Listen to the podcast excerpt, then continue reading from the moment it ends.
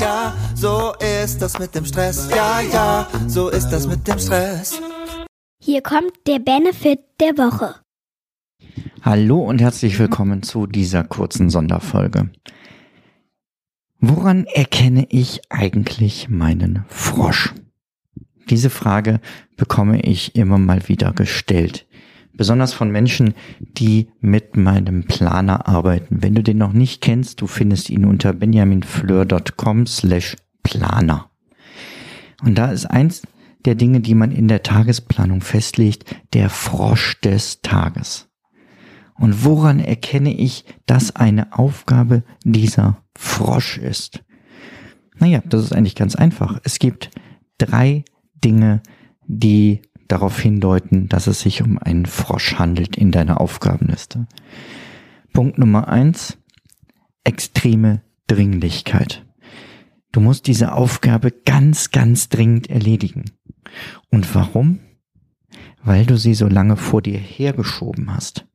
Weil du so lange nicht motiviert warst, sie zu machen. Weil du wirklich überhaupt keine Lust darauf hast. Ganz klarer Frosch. Ist diesen Frosch zuerst und du gehst motiviert durch den Tag. Du bist beflügelt, weil du es geschafft hast und du hast es endlich weg. Also Dringlichkeit ist eine der Kategorien, die dir zeigt, das ist ein Frosch. Zweite Möglichkeit, Freude. Hä? Ist das ein Widerspruch? Nö, es ist nur eine andere Kategorie von Frosch. Ich meine, es gibt ja jede Menge Frösche. Ne? Es gibt so richtig dicke, eklige Unken. Es gibt ähm, schöne blaue Pfeilgiftfrösche. Die mag ich sehr, mehr im Zoo anzugucken. Du merkst, äh, und es gibt so die gemeine äh, Wald- und Wiesenkröte. Und so gibt's ja, na gut, ich bin kein Biologe, es wird unglaublich viele Arten von Fröschen geben. Eine Art von Frosch ist eben dieser Dringlichkeitsfrosch. Und eine Art von Frosch ist der Freudefrosch. Der hüpft und ist fröhlich. Das heißt, es ist eine Aufgabe, wo du richtig Bock hast, die umzusetzen, die dir gut tut. Auch das kann der Start in den Tag sein. So sagst, jawohl, die ähm, möchte ich gerne als erstes und ausführlich angehen. Da möchte ich mir richtig Zeit für nehmen. Das ist heute mein Hauptfokus. Und dann gibt's die dritte Art von Frosch, das ist der Weitsprungfrosch. Der Weitsprungfrosch, der hat da hinten deine Ziele im Blick. Der weiß genau, wo du hin willst. Und er kennt den Weg dahin und er nimmt einen richtig großen Sprung auf dein Ziel zu. Das heißt, das sind die Arten von Aufgaben, die dich deinen Zielen näher bringen.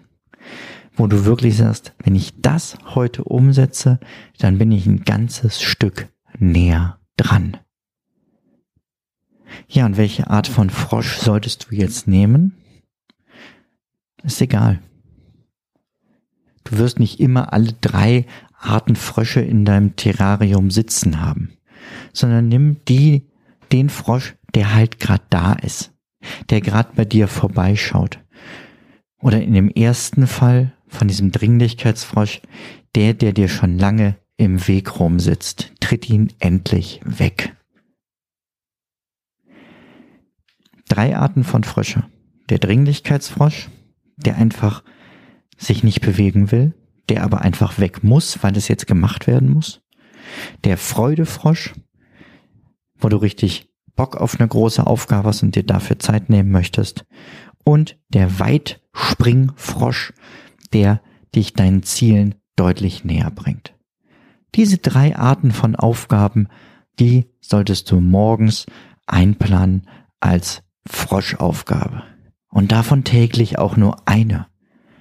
Ein kleiner Indikator ist noch, als du die richtige Aufgabe gefunden hast, frag dich, ist der Tag zufriedenstellend produktiv verlaufen, wenn ich außer diesem Frosch nichts weiter tun würde.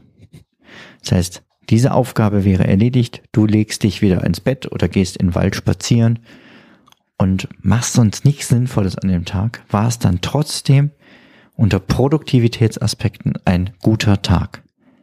Wenn du diese Frage mit Ja beantworten kannst, dann hast du deinen Frosch gefunden. Und wenn du dich die ganze Zeit fragst, wovon spricht der Mann und äh, mehr dazu wissen möchtest, empfehle ich dir das äh, Buch von Brian Tracy, Eat the Frog First.